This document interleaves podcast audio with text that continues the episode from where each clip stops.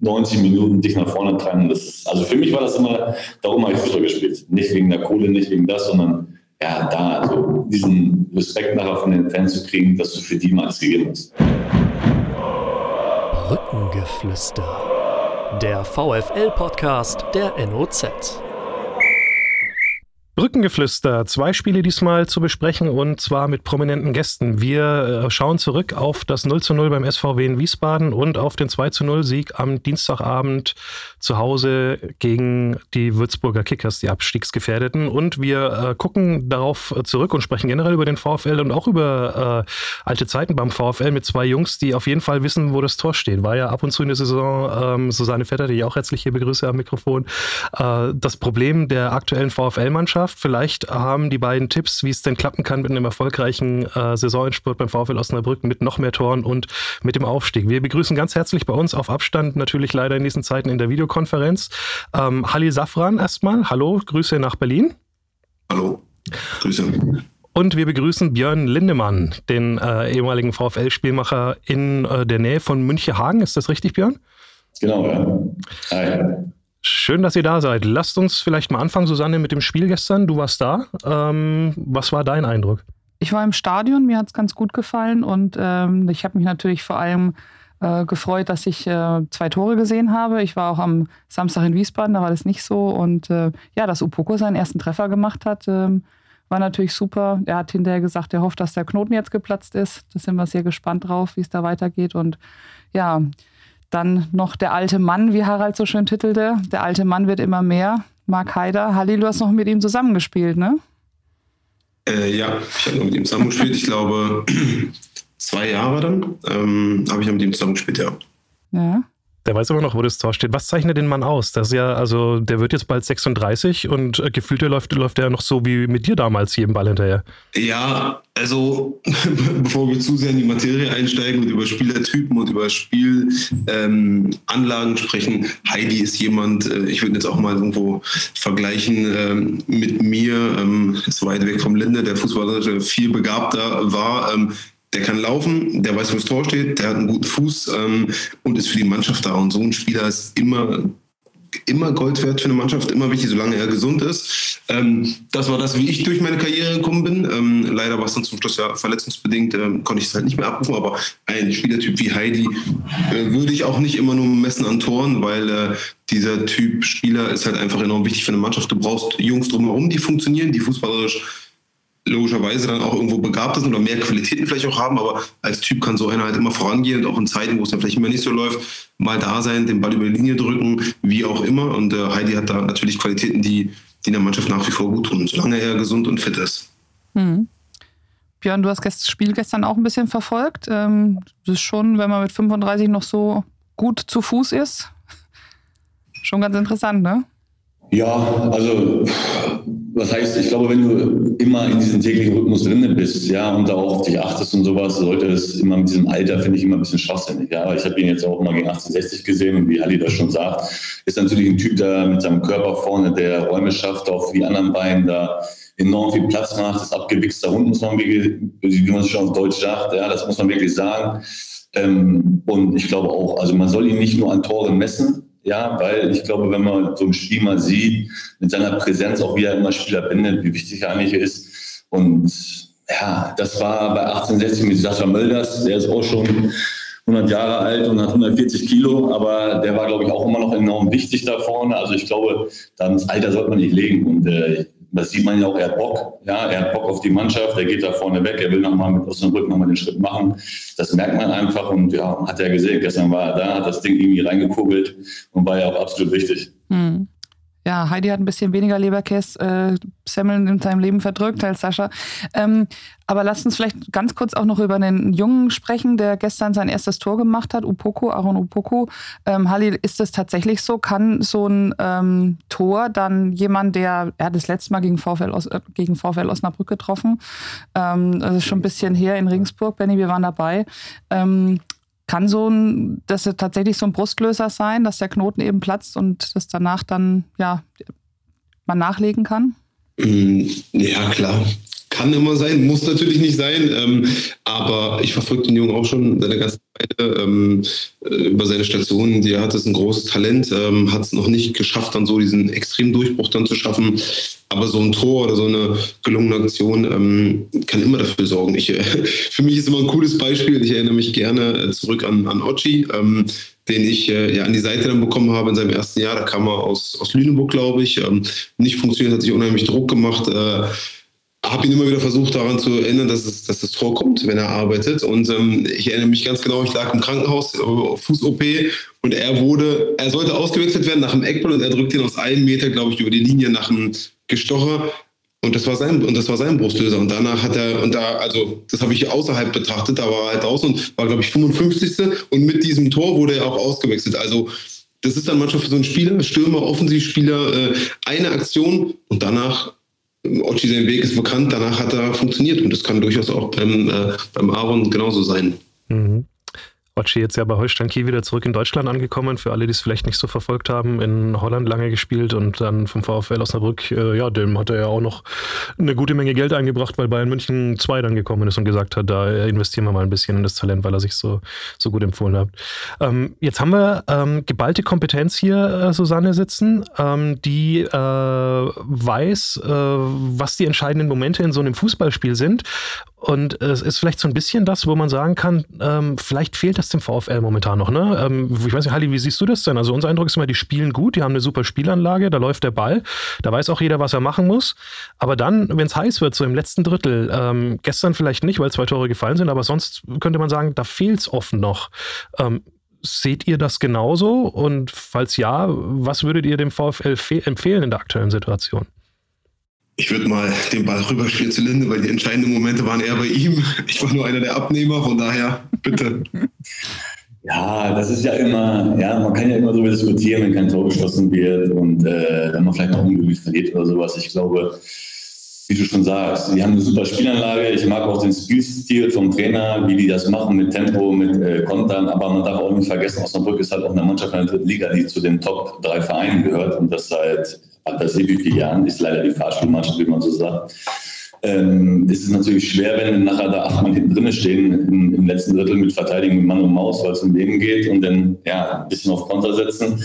Äh, ist halt auch Glück dabei, wie gestern. Dann kommt der Ball vor die Füße, wird irgendwie reingedrückt, dann führst du 1-0, dann hast eine ganz andere Spielweise. Dann hat man ein bisschen mehr Platz, hat man ein bisschen mehr Räume. Aus Osnabrück hat schnelle Spieler über außen. Ja, jetzt ihr Spiel, was sie machen wollen ähm, ist es, glaube ich, immer so ein Brustlöser. Wenn du halt die ersten zwei, drei Chancen nicht wegmachst, ja, und dann läufst du natürlich an, läufst an, willst ein Tor schießen, kriegst vielleicht auch mal einen Konter, ja, dann bist du noch ein bisschen nervös, vielleicht sind alles junge Spieler.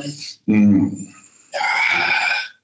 Ich sage mal, ich sehe es noch nicht so kritisch, weil in der dritten Liga kann man es echt behaupten, am Ende kackt die Ente. Ja, also wie gesagt, am Schluss, wenn du da so ein bisschen den Lauf hast, auch jetzt wie der Junge schießt sein erstes Tor, wer weiß. Vielleicht trifft er jetzt in jedem Spiel mal oder ist nochmal so 10% mehr Power da, wo man sagt, äh, das kommt nochmal. Also ich würde das jetzt noch nicht so kritisch sehen. Ich finde auch, die spielen einen guten Ball und da war manchmal auch der Torwart gut gehalten oder keine Ahnung, Pech dabei, schießt, schießt mal so knapp daneben. Also was soll ich denn erzählen? Ja, ich glaube, die wissen alle, wie sie Fußball spielen können, die haben alle eine gute Idee und ja, ein bisschen Glück gehört im Fußball immer dazu. Mir geht es persönlich auch immer zu schnell, ehrlicherweise immer dieses äh, Schieß kein Tor, offensichtlich nicht so gefährlich, immer dieses Heute kann ich noch klarer darüber sprechen, obwohl ich damals auch schon mal sehr, sehr klar getan habe. Ähm, da geht gerne auch keiner auf den Platz und sagt, erstens will ich kein Tor schießen, B will ich gar nicht laufen, C habe ich gar keinen Bock, äh, ist mir egal, so geht keiner auf den Platz. Ich kenne keinen Fußballer, der so ist. Ähm, an der Taktiktafel oder im 11 gegen 0 im Abschlusstraining, das sieht alles sauber und super aus, aber am Spieltag sind noch elf andere dabei und die können, egal auf welchem Tabellenplatz stehen, irgendwo können sie alle kicken und ähm, äh, also ein, ein, gutes Beispiel ist eigentlich immer im Training gewesen, weiß nicht, äh, Linde, du wirst es wissen, da hast du auf einmal gespielt, 6 gegen 4, also 6 Offensive gegen 4 Innenverteidiger. Ja, dann macht man. Ja, dann hast du als Offensive, also die 6 haben kein Tor gemacht, ja, da hast gedacht, ey, wie schlecht sind wir eigentlich gegen vier Leute? Aber wenn du gut verteidigst, vier Leute können sehr, sehr gut gegen sechs verteidigen. Ähm, das geht mir manchmal immer zu schnell und ich sage, man, man darf auch eine Sache nicht vergessen. Das war auch in der Zeit, als ich noch da war, als ich weg bin und die aufgestiegen sind, viel, da, hat, da hat ja auch nicht alles, also Daniel Thune, die Mannschaft hat einen super Job gemacht, aber da hat ja nicht alles perfekt funktioniert. Es waren die Spiele, die knapp waren, durch ein Eigentor gewonnen ich sage immer so, diese Unterschiedsspieler, einer Belinde war so einer, zu der Zeit war es Alvarez, wenn die dann auch funktionieren, wenn die dann auch, wenn dann den Jungs auch alles gelingt und du drumherum mit Leuten, die das Gerüst äh, darstellen, äh, gut dastehst, dann, äh, dann kannst du dann auch in so eine erfolgreiche Spur reinkommen. Aber ähm, deswegen geht mir das manchmal ein bisschen zu schnell und in dieser, in dieser Liga spielen die anderen auch Fußball. Ich meine, da sieht man vorne äh, Lautern, Magdeburg, Braunschweig, das sind halt auch Vereine, die haben auch Ansprüche. Und deswegen, ähm, mir persönlich, ohne es immer so schön reden zu wollen, geht es manchmal zu schnell, dass man immer in diese Negativspirale direkt reinkommt. Ach, kann ich Halli, ja noch recht geben. Also ich erinnere mich ja immer noch an unsere Aufstiegssaison. Ich glaube, nach der Winterpause waren wir auf der Wellenplatz 8 oder 9 oder sowas. Keine Ahnung, wir waren ja nicht oben dran oder sowas. Und dann so die letzten, ja, ich weiß noch, dieses wir gemeinsam, jetzt habe ich noch das T-Shirt irgendwann mal gesehen, diesen letzten drei Spielen, ja, wo es drauf ankam, die hast du dann halt gewonnen. Ja, weil Halli das sagt. Es geht im Endeffekt nachher darum, vielleicht nicht die besten Einzelspieler zu haben, nicht das, äh, die, die beste Idee an der Taktiktafel zu haben, sondern die Jungs brauchen ein bisschen Quäntchen Glück, müssen dafür viel tun und viel arbeiten und dann kriegst du es auch hin. Ich weiß noch, wie oft wir Spiele in der letzten Minute nach einer Standard gewonnen haben, in der Nachspielzeit. Wenn man da mal vier, fünf Punkte wegrechnet, bist du nachher Vierter gewesen oder Fünfter gewesen, dann wäre es auch ein Scheißjahr nachher gewesen oder nicht so erfolgreich gewesen. Also ich finde auch, ich, soll, glaube, da ist alles noch drin. Du hast Top-Mannschaften in der dritten Liga. Ich war jetzt, wie gesagt, in Magdeburg. Die haben Riesenqualität da auch. Braunschweig ist da. Lautern, die hat jeder schon als Abschiedskandidat gehandelt, haben mega Lauf hingekriegt. Also ich glaube auch, ich sage, gestern der Sieg war wichtig. Es kannst aber auch noch im Unentschieden spielen. Ähm, wenn du die Punkte immer holst und dann am Ende, glaube ich, wird entscheidend sein, wer so einen kleinen Lauf kriegt und der geht dann nachher auch in die zweite Bundesliga. Jetzt habt ihr aber eine Sache noch thematisiert, auf die ich euch schon noch festnageln will, Stichwort Unterschiedsspieler. Ähm, gibt es denn da beim VfL aktuell einen? Ähm, Linde, so jemand wie den gibt es ja rein taktisch, äh, wie dich du, wie es früher war, so auf der 10 mit allen Freiheiten, gibt es ja rein taktisch gar nicht in dem 4-4-3, was da so präferiert wird. Und so als Typ, ähm, siehst du einen, der es vielleicht werden kann oder braucht man ihn vielleicht am Ende doch gar nicht? Ah, ich glaube, das, also wenn ich Weiß ich nicht. Also ich glaube, zu unserer Zeit, wo wir in Halle auch noch waren, das war noch ein bisschen anders so von den Charakteren her, auch mit dem Umgang, auch glaube ich, das Mannschaftliche war noch ein bisschen anders als jetzt. Es ist halt, ja, ich habe mit letztes noch mit, äh, mit irgendjemandem drüber gesprochen, so diese sozialen Medien zum Beispiel oder sowas. Ja, da hängt ja, also habe ich jetzt schon öfters gehört, nach dem Spiel ist halt jeder schon am, am Handy und muss irgendwas posten oder machen oder tun oder keine Ahnung was glaube, es hat sich alles ein bisschen gewandelt. Das ist aber auch so gewollt, auch von, von, von, vom DFB, sage ich mal, weil es ist ja immer hinführend auf die Nationalspieler, wie man sagt, dass die LNZ sich ein bisschen auch ändert, dass, dass mehr so jeder seine Aufgabe hat und die auch erledigen muss und äh, ja, da keine Freigeister mehr gibt. Das ist, glaube ich, nicht mehr so toleriert, weil die frühzeitig aussortiert werden. Ja, es kann immer mal einer durchrutschen, äh, aber ich glaube, das ist auch gar nicht mehr so gewollt und ja, der Spielstil hat sich auch ein bisschen anders gelegt, weil es halt mehr über Tempo geht, mehr über, über Schnelligkeit, über Außen, glaube ich, dass da jetzt, ja, also weiß ich nicht, ob es so gewollt ist oder nicht. Also Frage ist ja auch, passt so einer jetzt in so eine Mannschaft rein? Ist auch mal so eine Frage. Ja, ich glaube, die haben eine gute, gute Truppe zusammen da, die haben gute Spieler zusammen da. Ja, also weiß ich nicht, vielleicht hat Halli eine Idee, weiß ich nicht, keine Ahnung. Der hat gerade kräftig genickt, als du das Wort Freigeist benutzt hast. Fehlen die dir manchmal ein bisschen, Halil? Ja, ja, ja, also ich bin da, äh, oder ich, es gibt, glaube ich, aktuell in dem Kader keinen äh, so einen Spieler, so Schmidt, muss man klar anzusprechen, gibt es nicht. Ähm, dieser Spieler muss aber auch funktionieren, wenn du diesen Spieler hast. Ich kann aus meiner Zeit sprechen, das war ein ganz klarer, auch schon lange nicht mehr, wir sind gut, aber wir haben auch schon lange keinen Kontakt mehr gehabt. Und äh, ähm, aber Alva wir kennen alle Alva, ähm, aber Alva war halt auch, auch nach seiner Rückkehr, erinnere ich mich an Gespräche mit einem Trainer damals, der zu mir gesagt hat, du bist dafür verantwortlich, dass er funktioniert. Wenn er nicht funktioniert, hast du die Verantwortung. Ähm, heißt, äh, also er hatte die Freiheit auch aus dem Team heraus. Er musste natürlich auch geführt werden. Er war natürlich auch noch viel, äh, zu der Zeit auch noch jünger, als äh, wieder zurückkam. Aber du musst halt ein Gerüst haben und du musst halt Jungs haben, die sagen, okay, pass auf, für den marschiere ich auch extra mit. Ich erinnere mich, äh, Doppelspitze, ich bin manchmal nie vorbeigelaufen und danach habe ich ihn angeguckt, ich sagte, bist du echt bescheuert, aber er war der entscheidende Moment, der dann auf einmal, aber das ist so, nicht immer dieses besondere Tor, aber der diesen Freistoß gezogen hat, der den Ball halten konnte, der zwei, drei Jungs auf sich gezogen hat, der einen guten Standard hatte, der aber dann auch mal Geistesblitz einen Winkel gezogen hat oder einen Hackenpass durchgesteckt hat, um mich freizuspielen vor, vor dem Tor wieder oder jemand anders und äh, die fehlen mir persönlich immer mehr ähm, die gibt es auch nicht so, aber die müssen halt auch immer funktionieren. Es ist halt viel zu schnell. Es war aber zu der Zeit auch schon so.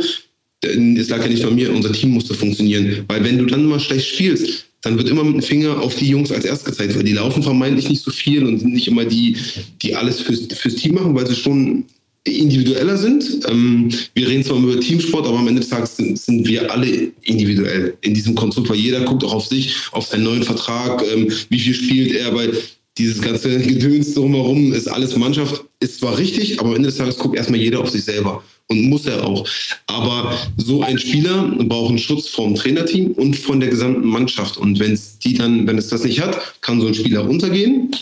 Und ich sage ja, also das Aufstiegsjahr, das, was ich jetzt dann aus der Ferne erleben äh, durfte oder nur noch konnte, einfach weil ich einfach dann auch raus war, ähm, äh, nicht, dass Alba verantwortlich war für den Aufstieg, aber das sind diese kleinen Mosaiksteine, diese Puzzlesteine, die, die dazugehören. Und ähm, so ein Spiel, also ansonsten läuft alles so nach Schema F einfach. Äh, Spielzug so, das funktioniert so. Und wenn dieser Plan nicht funktioniert, ja, dann haben wir eigentlich gerade ein Problem. Da ist dann keiner auf dem Platz, der dann mal, mal die Sache in die Hand nimmt und vielleicht etwas ganz Eigenes probiert. Das ist, glaube ich, auch das, was Linde gerade sagen wollte oder gesagt hat. Glaube ich auch. Also ich sage immer, beste Beispiel ist für mich Mesut Özil.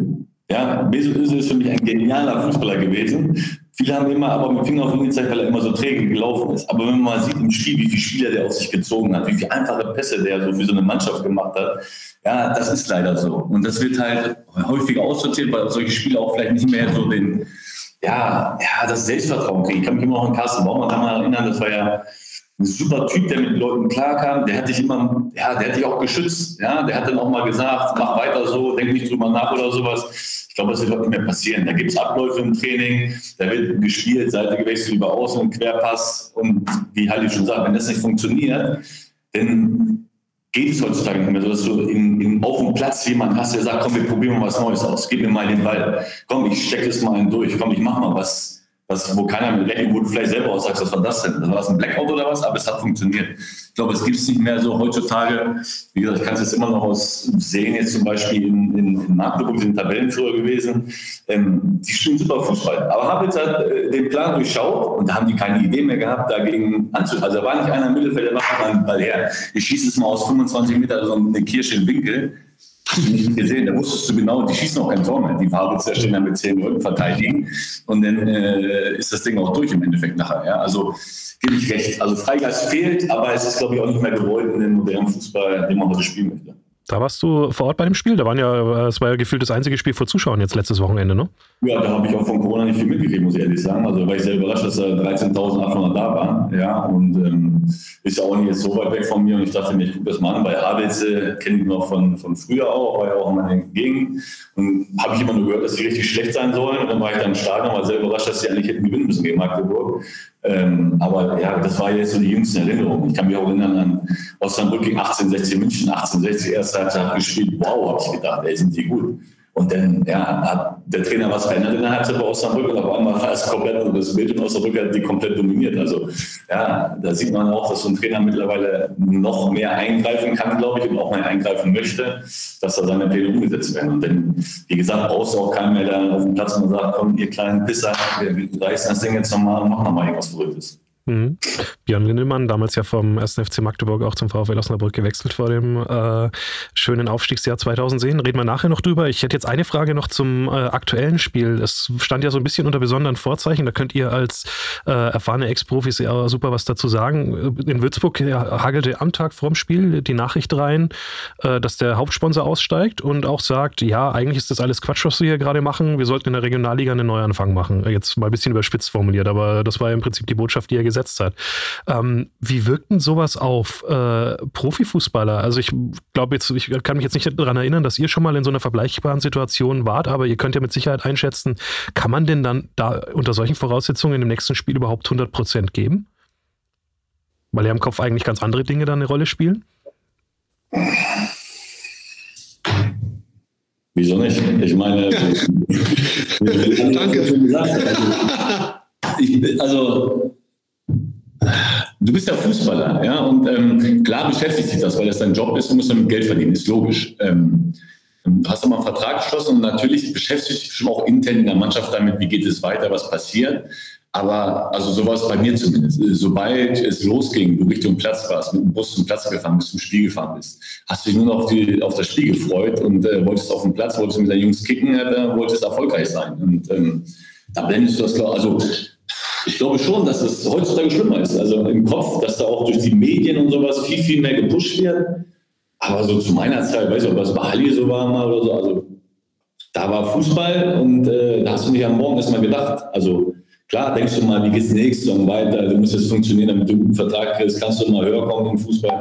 Aber jetzt so speziell sich darüber also weiß ich nicht, vielleicht bin ich da auch zu, zu blöd im Kopf nachher gewesen, äh, mir da zu viel Gedanken darüber zu machen. Aber also, ich habe mich jetzt ich nicht beschäftigt. Na, ich habe auch gerade eigentlich nur gelacht, weil die, genau die gleiche Frage, wieso nicht, hätte ich jetzt auch äh, rausgehauen. Ähm, ich glaube, dass äh, Linde und ich, wir haben nicht zusammengespielt, aber komplett unterschiedliche äh, Spielertypen waren, auch Typen vielleicht so, was nach der Karriere immer anders ist, ähm, oder wirkt erstmal nach außen, aber mh, mm, es beschäftigt, es würde zwar einen beschäftigen, nur mir geht es zu, auch wieder zu schnell. Äh, Fußballer sind ja schon auch irgendwo dann Alibi-Menschen, äh, die dann immer eine Ausrede suchen. Ich will jetzt nicht einen Kamm drüber scheren über alle Fußballer, aber die Gesellschaft ist ja so, man sucht ja immer eine Ausrede. Jetzt habe ich verloren, naja klar, weil gestern Unruhe war im Verein. Ja, das ist Quatsch und das ist, was ich eben gesagt habe. Wir sind irgendwo alle ein Individuum und ich spiele ja auch um meine eigene Zukunft, um meinen Vertrag. Also deswegen kann mich nicht belasten, ob der Hauptsponsor zurücktritt oder nicht, weil mein Vertrag bis Ende Saison habe ich noch. Jetzt liegt es an mir, Gas zu geben mit der Mannschaft aber auch für mich selbst, um wieder Aufmerksamkeit für andere zu wecken, dass ich irgendwo anders unterkomme. Oder sogar im Gegenteil, äh, dass so eine, so, eine, so eine Mannschaft auch bewirken kann, Oh, so, jetzt erst recht, jetzt zeigen wir dem Hauptsponsor mal, warum neu anfangen. Jetzt drehen wir das Ding und wir schaffen die Klasse zu halten, auch wenn es schon sehr, sehr, ähm, ja, auch schon ein großer Abstand ist. Aber das denke ich, so wäre meine Einstellung, oder so ist meine Ansicht auf die Dinge. Ähm, nicht immer eine Ausrede zu suchen, ist ja oft so. Also in der Woche gibt es Diskussionen um den Trainer, Trainer wurde entlassen äh, und dann nach dem Spiel wirst du gefragt, lag es daran, dass die Woche über Unruhe war? Ja, nein, warum denn? Also wir spielen ja Fußball und wir wollen ja alle gewinnen. Also wir gehen ja auf den Platz, um zu gewinnen. Dass vielleicht nicht die Abläufe immer so waren, wie man sie vielleicht kennt, spielt ja keine Rolle. Am Ende des Tages habe ich immer versucht, darüber zurückzudenken, wie haben wir als Kinderfußball gespielt? Da sind wir rauf auf dem Bolzplatz und haben gespielt und wollten immer, wollten immer gewinnen. Das war so unsere Mentalität. Ähm, ob mit Büchsen oder mit einem richtigen Ball, wie auch immer, was es dann gab, haben wir halt gespielt. Das habe ich mir versucht, mal vor Augen zu halten. Ist ja ein Privileg. Du spielst einfach, also es ist dein Job. Also du hast dein Hobby zum Beruf gemacht. Du spielst vor Zuschauern, jetzt aktuell natürlich ein bisschen eingegrenzt alles, aber also über was reden wir? Es gibt Menschen, denen geht es wesentlich, die haben ganz andere Probleme. Und so habe ich die versucht, so habe ich versucht, solche Dinge eigentlich immer ähm, ja, anzunehmen und das Verarbeiten in der Truppe. Gute Nachricht, Susanne, oder? Für alle VfL-Fans, die jetzt vielleicht gesagt haben, der Sieg ist gar nicht so viel wert gewesen gestern, weil hier, wie gesagt, dies, das Würzburg. Auf jeden Fall. Das sehe ich auch so. Mhm. ähm, Björn, du hast gerade gesagt, dass du ähm, Magdeburg gegen Havelse angeguckt hast. Äh, ich habe auch rausgehört, du hast den VfL, äh, verfolgst den VfL immer noch intensiv, aber an sich die dritte Liga ja auch, ne? Bist du ja, regelmäßig bei Spielen? Mittlerweile wieder sehr, sehr gut drin. Ähm, bin noch viel rum gewesen. Natürlich schön, dass jetzt mal ein paar Leute im Stadion mit den Kontakten. Ich war ja auch leider bei vielen Vereinen in Deutschland, also darum habe ich noch über guten Draht. Ähm, aber ja, klar, gucke ich mir an, weil ähm, ich finde es auch ein bisschen geiler, muss ich sagen, im Stadion zu gucken, dritte Liga als zweite oder erste Liga, aber diese scheiß Barker geht mir voll auf den Sack. Ja, wenn du da sitzt, drei Minuten und weißt nicht, was passiert, da, da gibt es so viele Situationen, dritte Liga wird abgepfiffen, geht weiter, finde ich halt immer noch ein bisschen mehr Fußball, muss ich ehrlich sagen. Ähm, die Stimmung ist auch teilweise noch cooler. Ja, wenn du dann in Hannover bist vor 25.000, die dann ab und zu mal ein bisschen schreien, aber es ist halt nicht so das Feuer drin. Ja, und ich als Fußballer auch immer so, das habe ich immer immer gemocht, wenn die Zuschauer so ein bisschen Attacke gemacht haben, Gas gegeben haben. Das hat mich selber nochmal richtig geil gepusht. Das hat mich nochmal so, ja, geil. Ja, du spielst auch für die, die da sind, ja, und möchtest denen auch immer das Bestmögliche bieten. Macht mir ein bisschen Spaß. Und ähm, wir brauchen nicht über die Vereine in der Liga reden. Ich glaube, da sind so viele geile Vereine auch mittlerweile aktiv und ist so eine attraktive Liga geworden. Ähm, wieso sollte ich es nicht machen? Ja, also Fußball ist, glaube ich, auch immer eine Herzensangelegenheit. Äh, da möchte ich nicht missen und darum, also ich finde es immer geil, auch bei alten Vereinen nochmal zu sein, auch nochmal so die zu verfolgen, wie sie sich entwickeln und darum, also ich bin da jetzt wieder ein bisschen mehr aktiv und werde auch ein bisschen mehr wieder mich mal überblicken lassen. Mhm. Halli, wie ist bei dir? Guckst du noch regelmäßig bis im Stadion oder eher zu Hause vom Fernseher? Na gut, Stadionbesuch ist in den letzten ein, zwei Jahren sowieso nicht mehr so extrem. Ähm, mhm. Ich also der Beruf bringt es mit sich, ähm, dass wir Sportler betreuen, dass wir die ähm, versichern, absichern, ähm, nach einer Verletzung, vor einer Verletzung für die Jungs einfach äh, das Produkt oder das, äh, das, das, das abdecken. Ähm, Ganz kurz, sag, sag ruhig für alle, die es nicht wissen, was du machst gerade. Ich glaube nicht, dass da alle auf dem aktuellen Stand sind, die zuhören. Ich habe nach meiner Karriere, ähm, also zum, äh, zum Ende, also nach meiner Verletzung, ähm, habe ich eine Umstellungsmaßnahme begonnen ähm, über die Berufsgenossenschaft zum Versicherungskaufmann. Habe bei der Firma Alpha Sports ähm, die Möglichkeit bekommen, in der GmbH als Versicherungsmakler die Spieler abzusichern. Wir sind in einem Konstrukt drin, dass du sagst, vorher zu versichern, bevor sich der Spieler überhaupt verletzt, aber danach auch die Betreuung zu übernehmen, wenn es dann ein Berufsunfall ist. Da hatte ich halt einfach sehr, sehr, leider sehr gute Erfahrungen, ähm, weil ich äh, einfach viele, äh, was waren das dann nachher, acht, glaube ich, acht, neun Operationen hatte. Ähm, das hat einfach gut gepasst und äh, die Jungs gehen auch anders mit einem an, äh, um oder beziehungsweise hören einem anders zu, wenn jemand spricht, der eigene Erfahrung einfach Erfahrungswerte hat.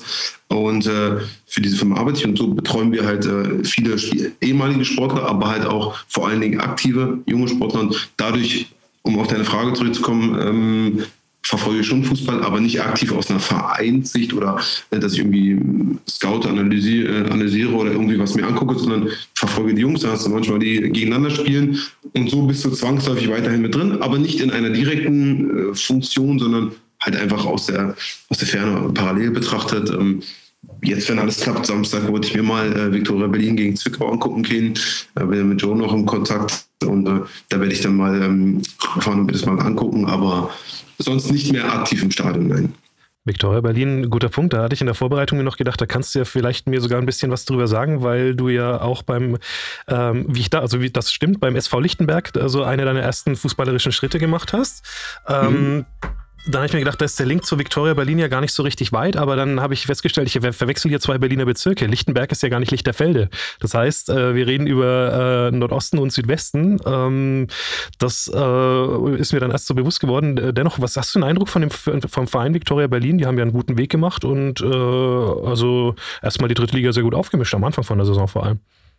Äh, ja, das auf jeden Fall. Also in Berlin ist es nicht ganz so einfach, äh, Profifußball irgendwie aktiv zu, äh, das zu schaffen, den Schritt. Du hast halt zwei große Vereine, ähm, äh, Union natürlich äh, immer mehr aufgeholt. Jetzt hast du zwei, zwei wirklich Erstligisten ähm, in, der, in der Stadt. Für jeden anderen Verein ist es sehr, sehr schwer. Ähm, Victoria Berlin hat es auch schon eine ganze Weile versucht, ähm, mit verschiedenen Investoren, mit verschiedenen Wegen. Dann hat es letztes Jahr dann geklappt. Die machen ihre Sache ordentlich, ähm, sind gut in die Saison gekommen. Man hat schon gedacht, die können wirklich durchmarschieren, aber ähm, da, wo sie jetzt sich befinden, gerade aktuell, ist, glaube ich, auch dem gerecht erstmal, wo sie, wo sie gerade sind, auch mit dem Kader. Ähm, ja, für Berlin, also ich sage immer, nicht nur, weil ich in Berlin groß geworden bin und in Berlin wohne, wir sind eine Hauptstadt, ne? also in Deutschland, guck dir mal die anderen Hauptstädte in Europa an, da sind äh, zig Erstligisten, alles internationale Teilnehmer dabei, da ist Berlin schon sehr, äh, ja, hinkt da schon hinterher. Deswegen würde ich mich freuen, wenn sie sich auch stabilisieren. Ähm, wichtig wird nächste Saison sein. Ist ja immer so, das zweite, dritte Jahr dann schaffen sie, haben sie wirklich diesen, diesen Plan dahinter, diesen langen Atem, ähm, um das auch zu schaffen, dieses Jahr wieder kann man ja auch immer nicht so von Fans, von der ganzen Drumherum, drumherum kann man leider nicht sprechen, weil ich weiß nicht, was genau passieren würde, ähm, wenn auch äh, genug Zuschauer erlaubt wären. Aber grundsätzlich äh, ist es für die Stadt super und gerade für die vielen jungen Talente, die wir hier auch in der Stadt haben, ist, kann das ein guter erster Schritt sein. Aber auch für viele, das sieht man ja auch, viele von außerhalb kommen ja auch her, um beim Verein wie Viktoria ähm, die ersten Schritte in der Profiliga zu machen.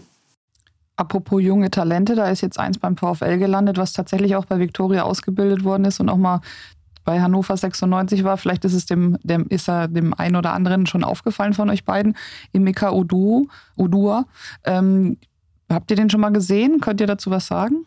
Also ich habe wirklich mal mit denen auch mal mich beschäftigt äh, letztes Jahr. Ich habe ja so ein bisschen mit meinem alten Berater, mit der Agentur, da helfe ich denen mal ein bisschen aus. Also ich wusste ja auch so überall ein bisschen rum im Fußball, weil man einfach nicht loslassen kann. Da wurde mir schon mal gesagt, dass das ein Megatalent sein soll bei Fürstenwalde, wurde auch ein paar Mal der Name genannt. Da waren auch, glaube ich, einige Vereine dran. Und der musste auch ab, also die Spieler, ich habe jetzt nur die Spielen gesehen, nur mal so verfolgt ein bisschen seinen Lauf und hat man gehört, dass das also, der soll richtig gut sein. Also der soll auch einen richtig guten Weg machen. Ich glaube, da hat VfL ein bisschen sehr, sehr guten Start mitgemacht. Ob es nachher reicht, weiß ich nicht. Ich weiß nicht, ob Halli mal gesehen hat, ja, ob er mal irgendwo beim Spiel oder so gesehen hat, aber von Leuten auch aus Berlin, die ich kenne, die haben also von dem geschwärmt und eigentlich auch gedacht, dass er noch eine Liga höher geht. Aber ja, also bin mal gespannt.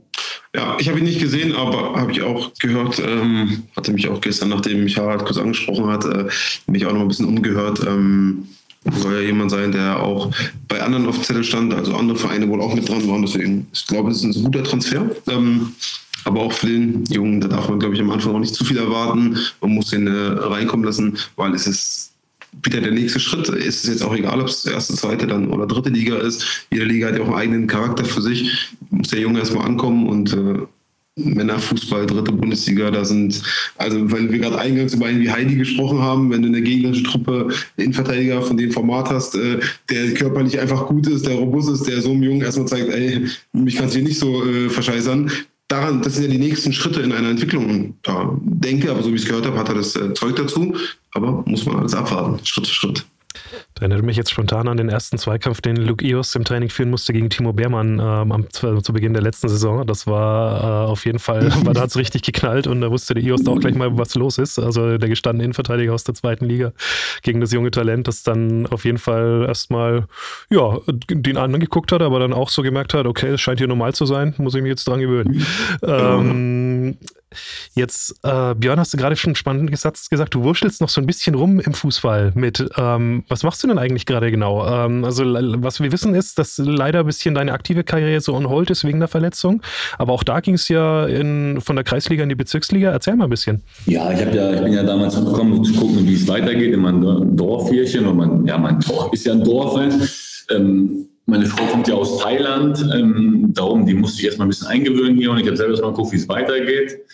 Ähm, habe eine Ausbildung angefangen, die wird jetzt auch im Sommer beendet, im April, auch als Versicherungskaufmann für Finanzen und Versicherung. Also da bin ich mit Halil auf dem gleichen Level nachher. Ähm, meine Frau hat jetzt einen Job angefangen hier im Dualstudium. Da habe ich gesagt, ich mache nebenbei nochmal meine Trainerscheine, weil ich auch diesen Stützpunkt hier trainiert habe. Also die Kiddies hier vom DFB ein bisschen, das hat mir Spaß gemacht. Dann war mein Dorfverein, der war so ein bisschen eine Auflösungserscheinung. Weißt du, Amateursport, unsere Ligen ist immer schwieriger geworden, ja, weil die auch mehr zu E-Sports wechseln als auf dem Fußballplatz. Weil bewegen will ja nicht mehr jeder. Ja, Bequemlichkeit ist ein bisschen mehr der Vorteil jetzt leider geworden. Ja, da darf man sich ja nicht dreckig machen oder sowas. Ähm, habe ich das so ein bisschen mit in die Wege geleitet. Das lief auch ganz gut, ähm, hat auch Spaß gemacht. Da habe ich so ein bisschen früher habe ich immer gesagt, ey, Trainer sein, komm, wie kann man so behindert sein oder bescheuert sein, sowas zu machen? Ja, wenn du solche Spieler hast wie Linde oder sowas, die labern nicht voll und machen, was sie wollen, wird schwierig. Ähm, muss aber sagen, hat echt Spaß gemacht, wenn du mal so eine Entwicklung siehst, wenn das auch angenommen wird, äh, dass sie das auch übernehmen und auch menschlich ein bisschen reifer werden. Ja, ähm, das muss man ja mit Abstand so sehen, dass man da auch nicht immer alles richtig gemacht hat und versucht, das zu verbessern. Da bin ich auf jeden Fall aktiv, da werde ich auch bis Sommer noch bleiben. Dann werde ich noch mal weiter gucken, ob ich vielleicht noch mal ein bisschen höher trainiere. Da war das, oder habe ich mal ein paar lose Gespräche gehabt mit ein, zwei Regionalligisten und Oberligisten ähm, die mal Interesse haben. Dann bin ich mit meinem alten Berater, wo ich noch in Thailand aktiv war, ist er auf mich zugekommen wieder, ähm, weil wir uns immer super verstanden haben. Dazu noch Timo Ochs, ja, der war ja auch mal Torwart in Osnabrück, der da mit äh, drin ist und haben gesagt, Komm, wir gucken doch mal, ja, weil ich glaube, junge Spieler heutzutage nicht immer gut beraten werden. Ja, da geht es schon darum, was Halli sagt, äh, die sind sie abgesichert. Die verdienen immer viel Geld. Ja, denen geht es immer sehr gut. Was passiert aber mal in so einem Verletzungsfall? Ja, wenn du mal neun Monate raus bist. Ja, ich habe mich jetzt das erste Mal mit 38 schwer verletzt einem Kreuzbandriss, ähm, war aber denn gut versichert im Endeffekt, ja, dass man das gut immer daraus ziehen kann. Aber es gibt ja vielen nicht so. Ja, die sagen immer, ja, ich verdiene das Geld und das lege ich in das reicht nachher für später. Aber ich glaube, Halli kann das auch äh, bestätigen. Was passiert wirklich mal, wenn du mal länger ausfällst? Ja, das ist ja nicht nur der körperliche Schaden, sondern im Kopf macht zum Fußball das, glaube ich, fertig. Ich glaube, das kann Halli perfekt bestätigen, wenn du mal sechs, sieben Monate raus bist wie dein Kopf sich eigentlich immer drückt, ey, komm wieder auf den Platz, du vermisst das, du willst wieder trainieren. Reha-Arbeit ist auch immer scheiße, weil es immer anstrengend ist, ey, da wieder ranzukommen, gerade vernünftig zu laufen. Ich glaube, das wird viel unterschätzt und die Spieler werden nur noch gesehen als Objekt, um Geld zu verdienen. Ja, schnell einen Transfer machen, schnell von da nach da, ein bisschen Geld mitnehmen und juckt mich eigentlich gar nicht, was drumherum ist. Ja, wie es in der Familie geht. Ich will nicht alle über einen Kamm scheren, aber ich glaube, ja, das ist größtenteils so geworden. Da wollten wir mal gucken, ob wir junge Spieler unterstützen können, so ein bisschen. Das macht mir auch sehr, sehr viel Spaß, ja, weil du halt auch wieder mit alten äh, Weggefährten in Kontakt kommst. Man sieht jetzt, wie viele Weggefährten auch in Bundesliga, zweite Liga, dritte Liga aktiv sind in verschiedenen Bereichen. Da bin ich so ein bisschen mit drinne. Und wie gesagt, Ausbildung hat Priorität, die ist im Sommer beendet. Und danach werde ich dann mal gucken, im Fußball, welchen Bereich es weitergeht, wo vielleicht auch mal sich eine Tour öffnet, wo eine Chance gibt. Ähm, ob man da nochmal weiter drauf eingeht oder ob man sagt, komplett, man bleibt jetzt im, äh, im Arbeiterleben, weil es auch total viel Spaß macht, hätte ich nicht gedacht. Ich habe einen super äh, Chef hier, super Büro hier. Also bin ich ein bisschen gespannt, muss ich ehrlich sagen. Mhm. Du hast gerade die Verletzung angesprochen. Äh, ganz kurz, wie geht's dir da? Ich glaube, das war im November, ne? Oktober habe ich mich verletzt beim Spiel. Ja, ist leider so im Amateurbereich passiert, glaube ich, sowas eher. Wenn dann mal mit 100 Kilo einer auf dich zugelaufen kommt und du nicht mehr, ja, der vielleicht auch koordinativ nicht so schnell ist und dir wehtut. Ähm, aber ich muss sagen, ähm, vor der Kreuzband habe ich mir gerissen, das war das erste Mal, dass ich auch schwer verletzt war. Ähm, ja, man hört den mal, man hört von da. Ähm, habe aber einen sehr, sehr guten Arzt gehabt mit dem Diego Krieger von 96, der mich auch direkt operiert hat, der mich schnell angenommen hat. Ähm, erste zwei Wochen habe ich verflucht. Das waren solche Schmerzen. Also jeder Toilettengang war wie ein Gang in die Hölle, muss ich ehrlich sagen. Es hat so wehgetan und gebrannt. Jetzt ist es ungefähr siebeneinhalb Wochen her, die OP, und ich laufe schon wieder, ich jogge schon wieder, äh, mache Kräftigungsarbeit und sowas. Und äh, ja, jetzt suche ich natürlich noch den, den, Muskel wieder, der mal da war, der leider weg ist. Im Alter geht es ja schneller. Aber es geht so auf ganz guten Weg. Und ähm, trotzdem glaube ich, jetzt so Fußball spielen mal, klar, alte Herren oder sowas, wo ein bisschen im Stand ist, weil ganz ohne Ball kann, glaube ich, keiner. Also ich kann es nicht. Also wenn ich da einen Ball liegen sehe, dann will ich da auch gegentreten oder mal oder mit den Kids mal ein bisschen kicken. Das wird nicht ganz aufhören. Hier so Legendenspiele, Osnabrück-Legenden oder sowas, wo es immer Bock macht, weil ganz ohne Kabinenleben geht einfach nicht. Das vermisse ich denn. Äh, werde ich nicht ganz aufhören. Aber ich werde da jetzt das schon sehr unterschrauben.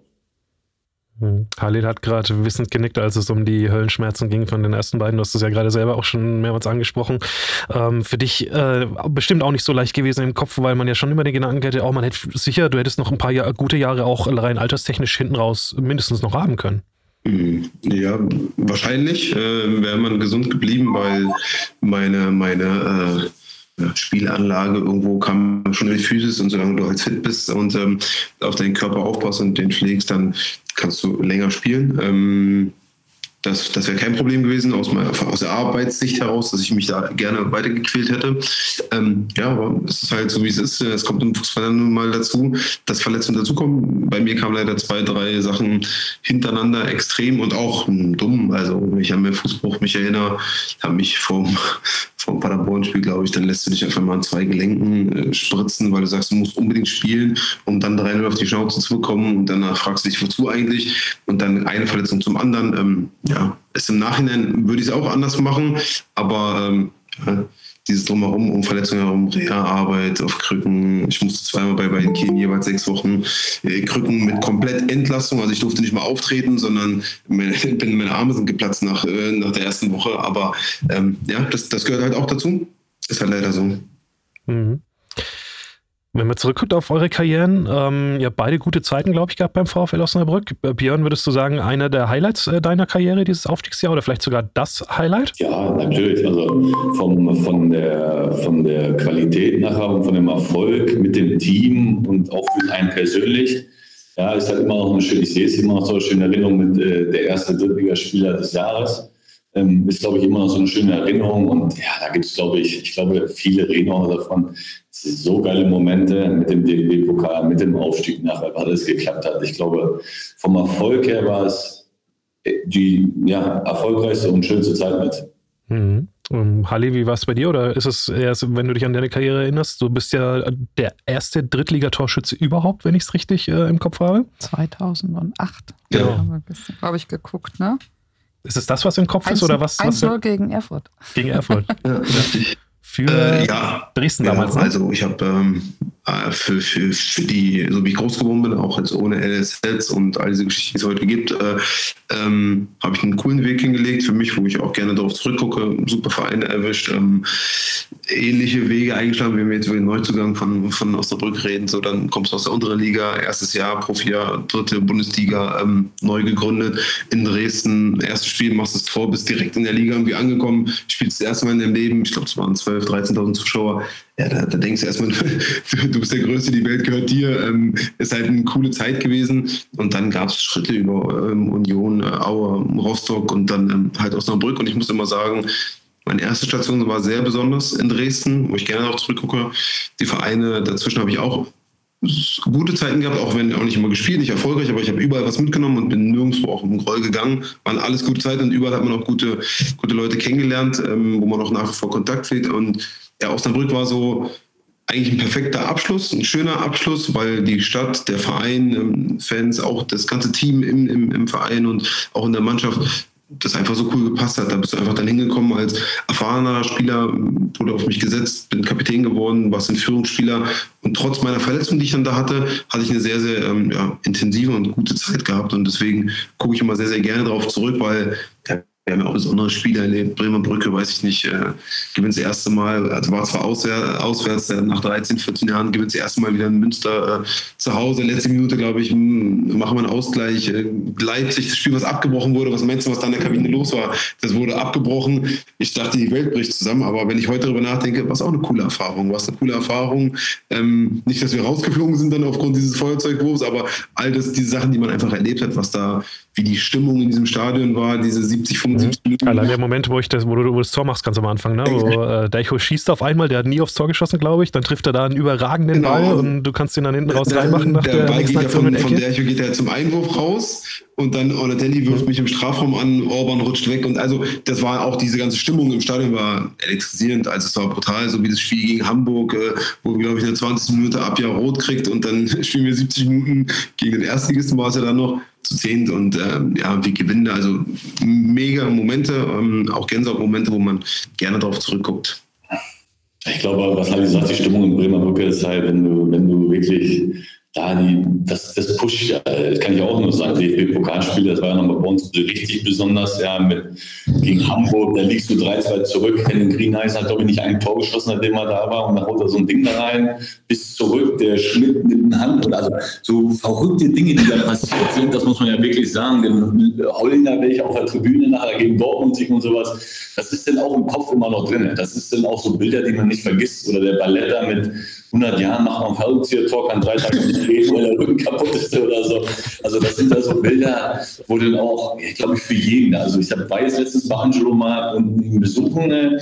da erzählt er ja heute noch. Das ist ja auch, das ist einfach so drin. Das nimmt auch jeder, glaube ich, wahr. Dann hast du dieses ganze Drumherum. Du fährst da in so ein Wohngebiet rein und da sind einfach mal 15.000, die schon feiern, bevor du drinnen bist. Dann geben die Vollgas ich sage ja nur, bei uns damals, ich glaube, wir haben allein schon zwölf Punkte wohl wegen den Zuschauern, weil die uns nochmal so gepusht haben, dass ja, der Gegner, der, das ist einfach so. Kopf ist im Fußball das Nonplusultra.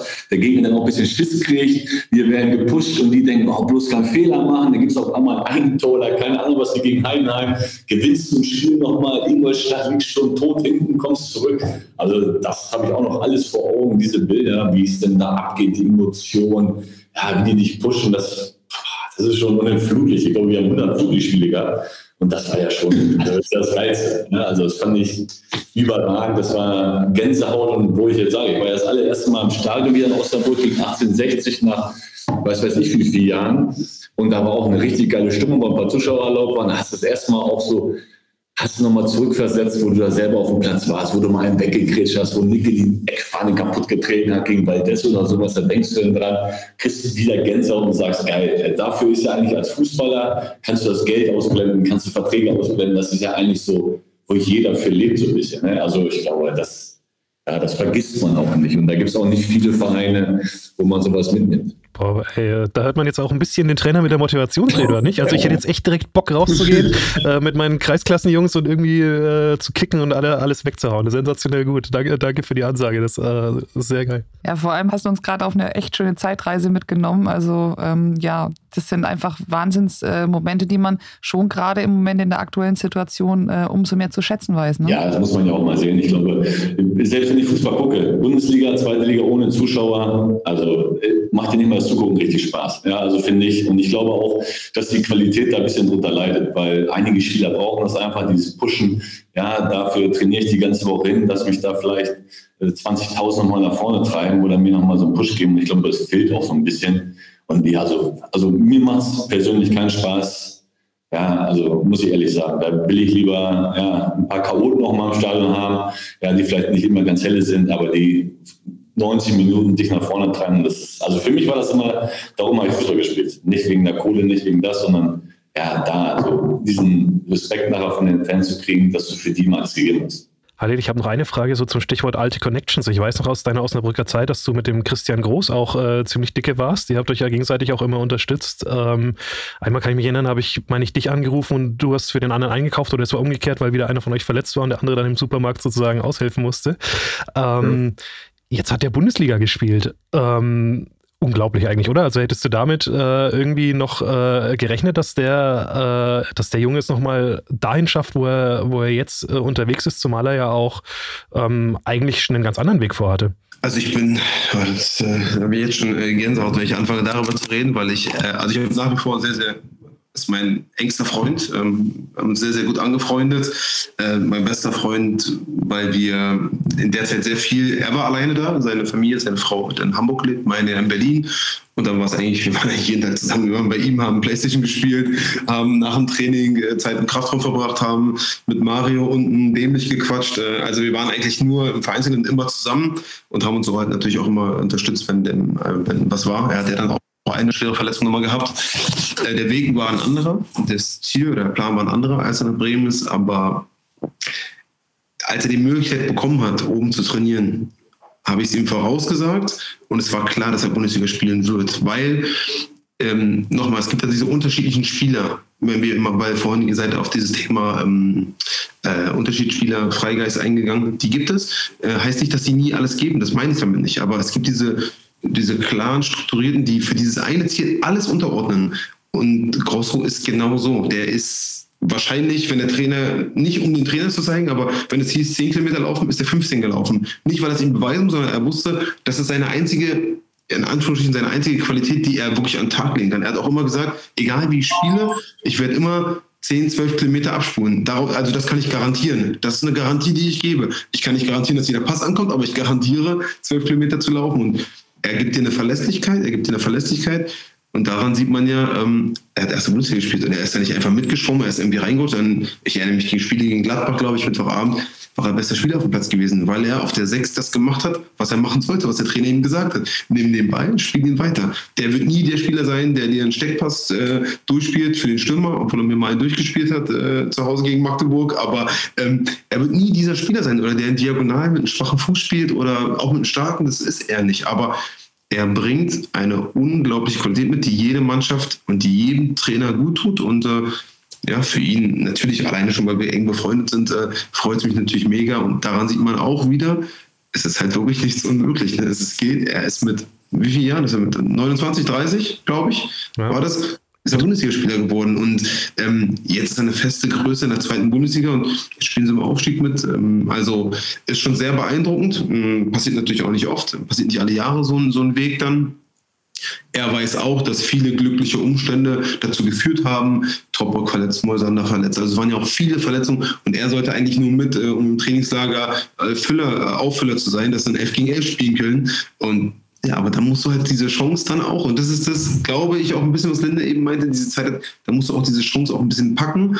Ähm, da kannst du ein Spielertyp sein, wie du willst, ob Freigeist oder jetzt äh, mehr Mentalitätsspieler, da musst du diese Chance halt packen. Wenn du gebraucht bist, dann musst du halt da sein. Und das hat er ganz, ganz ja, eindrucksvoll gezeigt und ja, mega, mega stolz auf ihn. Er selber auf sich, also ein brutaler Weg, muss man ehrlich sagen. Das ist ja tatsächlich auch das, was ihn eigentlich immer ausgezeichnet hat, auch schon in Lotte, dass er diese Zuverlässigkeit an den Tag gelegt hatte. Ne? Ja, sogar davor ja. schon. Also ich meine, das erste Spiel, wo ich mich an ihn erinnere, tatsächlich ist, wo er für Babelsberg gespielt hat gegen den VfL. Äh, mhm. 1-0 für Babelsberg, VfL gefühlt 95% Ballbesitz, das war in dem Jahr unter Wollitz 12-13. Ähm, aber beim Gegner war einer, der hat alles kaputt gerannt und nach vorne auch noch alle Aktionen gemacht und das war Christian Groß. Und das, äh ja, aber, aber, aber das, das ist so, das meinte ich eben auch auf ihn bezogen, zum Beispiel auf ihn bezogen und da waren noch zwei, drei andere Jungs in, in, dem, in, dem, in dem Konstrukt halt drin. Wenn das funktioniert, äh, dann hast, dann kann, können diese Leute drumherum, diese, diese Unterschiedsspiele, diese Qualitätsspiele, können sich auch ein bisschen besser dann entfalten, weil sie wissen, die haben eine Verletzlichkeit. Hinter denen ist einer, der räumt alles ab und der rennt für mich doppelt und dreifach. Und wir haben uns immer gesagt, also ich war manchmal auch ein bisschen bescheuert, weil aber im Abschlusstraining lagen wir A11 gegen B11, lagen wir nur 1 hinten. Da hat er zu mir geguckt da vorne und sagte, ey, jetzt, jetzt müssen wir richtig, wir müssen mal richtig ein Zeichen setzen im Abschlusstraining.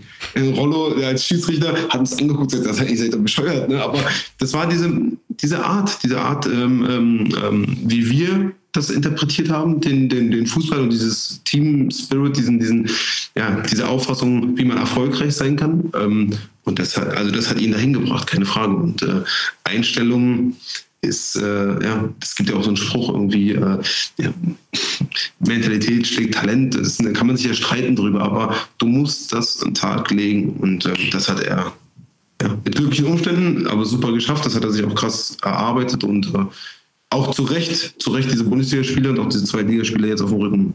Mhm. Zum Abschluss können wir vielleicht nochmal, ähm, weil jetzt einfach auch das Spiel bei Dortmund 2 angeht, äh, also müssen wir auf jeden Fall Björn Lindemann reinholen, weil du hast das gerade eben schon vorher dann angesprochen, äh, die letzten drei legendären Spiele. Dortmund 2 war auch dabei. Äh, Ricky Pinero, was hast du da für eine Erinnerung dran an diese, äh, ja, an dieses äh, spezielle Spiel in diesem Riesenstadion ja damals auch? Ja, da weiß ich noch, dass 8000 VfLer hinter diesem Tor da waren. Da waren keine anderen Zuschauer, nur einfach VfLer. Also du warst in diesem riesen Champions League Stadion und da waren so viel Osnabrücker mit. Ja, ich meine, ich glaube, die letzten drei Spiele sind sowieso legendär. Ich habe mir letztes Mal nochmal von Nick Gabi nochmal dieses Aufstiegsvideo gekriegt. Ich habe ja heimlich mal angefangen, so alles mal ein bisschen zu filmen, so Besprechungen, mal die Reisen dahin und sowas. Ähm, und ja, also Echt? Schick das mal rüber irgendwann.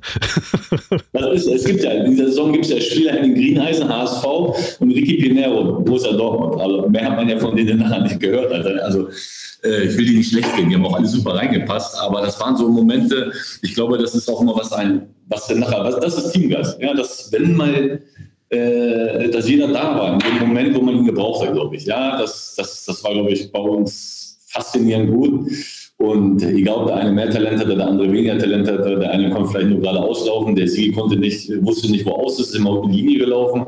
Aber jeder hat da so zusammengepasst. Und das hat eigentlich auch so eine Mannschaft nachher ausgemacht, dass man Erfolg hat. Ja, und das sind, glaube ich, auch so die Unterschiede, was, was Halli nachher sagt mit so einem Groß. Wenn du so einen hinter dir hast, ja, als, als Freigeist nachher, wo du weißt, du kannst auch dreimal den Ball verlieren, der gewinnt aber dreimal für dich den Ball zurück, ja, äh, dann klappt das auch. Ja, es kann natürlich auch sein, dass der hinter dir sagt, ey, ich laufe da nicht für den, immer wie bescheuert hin und her und dann funktioniert es ja. Dann kannst du noch die besten Spieler da haben. Ja? Das war, glaube ich, damals auch so. Und ähm, ich habe es doch vor Augen, wie wir denn da auf diese, das war, glaube ich, sogar das Tor haben wir geschossen auf die äh, lila Wand. Ja. Und wie wir da dann alle zum Zaun hin. Und das war auch ein, ein geiler Brustlöser, ja, weil so letzten drei Spiele, da baut man sich selber ein bisschen Druck auf, man muss gewinnen, man ist nicht in der besten Position. Und äh, ja, allein schon nachher dann auch nach dem Spiel wieder so viele Autos wieder weggefahren sind und also, wie gesagt, es war ein unvergessliches Jahr. Da kann man noch lange drüber schwärmen, glaube ich.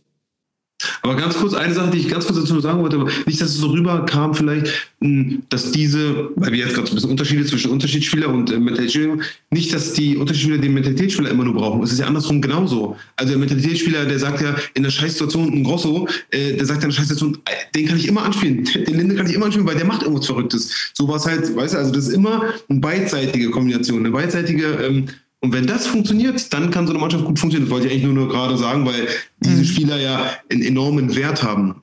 Man muss sich nur gegenseitig diesen Wert geben und wissen, was der eine kann und was der andere kann. Und wenn man das kann in einer Mannschaft, dann kann man erfolgreicher sein. Das war eigentlich, also wollte ich nur mal kurz noch irgendwie einfügen. Ja, aber es ja, das ist ja nicht nur bei Unterschiedsspielern oder auch äh, das ist glaube ich bei allen Spielern so. Ich glaube, wenn jeder Spieler sich auf seine Aufgabe bewusst genau. ist in so einem, ja. Spiel und weiß, was er zu tun hat, ja, da akzeptiert man auch mal den anderen nachher. Ja, es gab mal bei uns eine legendäre Sitzung nach dem dritten oder vierten Spieltag, weiß ich noch. Da haben alle schon alles in Frage gestellt.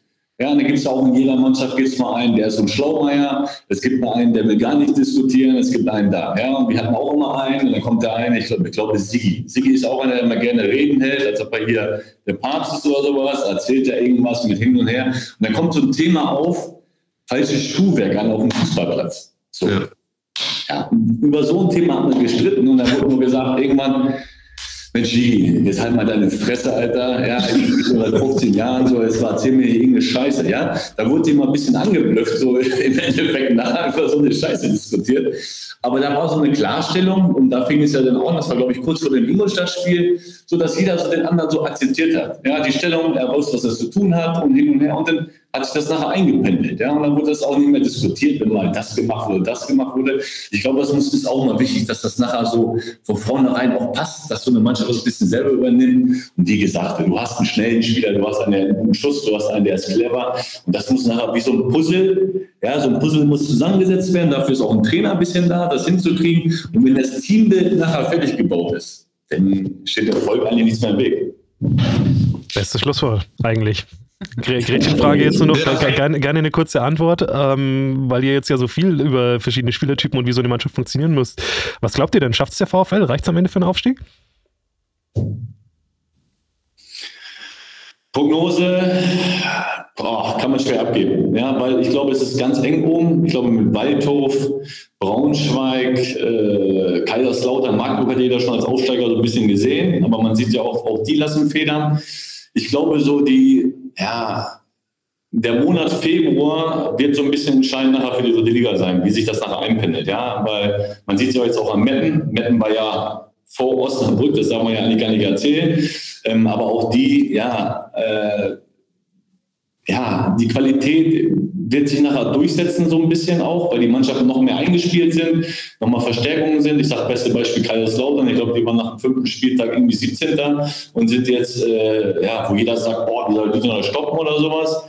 Ähm, wird das echt spannend bis zum Schluss und dann in den letzten Spieltagen wird man sehen, wer die wichtigen Punkte mitnimmt, wird nachher das Rennen machen. Also ich will jetzt also für mich wirklich schwer eine Prognose abzugehen. Ich wünsche es Osnabrück vom ganzen Herzen, weil ich immer sage, so ein Verein gehört auch in die zweite Liga eigentlich, damit sie an ihren Infrastrukturen langsam arbeiten können, dass sie sich noch weiter entwickeln können, einfach mal in so ein ruhiges Fahrwasser zu kommen. Aber also soll Halli eine Prognose abgeben. Das macht er ganz bestimmt. Eigentlich, eigentlich möchte ich nicht so sein, dass ich aus äh, Fragen aus dem Weg gehe ähm, und äh, die, euch eine Antwort gebe, die keinen zufriedenstellt. Ähm, ich bin aber in der Tat einfach auch zu weit weg, um das beurteilen zu können. Wenn es nach Wunsch geht, äh, wünsche ich mir immer meine Ex-Vereine, das ist gerade Rostock, Dresden, ähm, ähm Aue, äh, Osnabrück, wünsche ich mir, dass sie so hoch wie möglich spielen. Äh, Union spielt Bundesliga, also da freue ich mich einfach mega mit. Ähm, ich glaube aber, dass die anderen Mannschaften ähm, aktuell noch zu stabil, äh, zumindest die ganze Saison über, wenn man das einfach berückblickend einfach mal so sieht, ähm, da auch zurecht oben stehen. Osnabrück kann immer durch dieses, dieses, diesen, ähm, diesen, äh, ja, dieses Quäntchen, was sie dann auch durch, das, durch die Heimspiele bekommen können, wenn wieder Zuschauer mehr erlaubt wären, ähm, das kann schon dazu äh, die Jungs bringen. Ich glaube aber, dass der Kader nicht ähm, hergibt, den direkten Aufstieg auch wieder anzupeilen und das auch als Ziel so zu verfolgen. Es ist immer so eine Floskel, Spiel zu Spiel angucken und dann kann sich etwas ergeben, wie Linda auch gerade sagt, dass dann so, dass man so einen Lauf reinkommen kann. Ich glaube, das ist ja das, was ihr gerade hören wolltet. Ich glaube nicht, dass sie dieses Jahr aufsteigen werden, auch wenn ich es mir wünschen würde. Alles klar.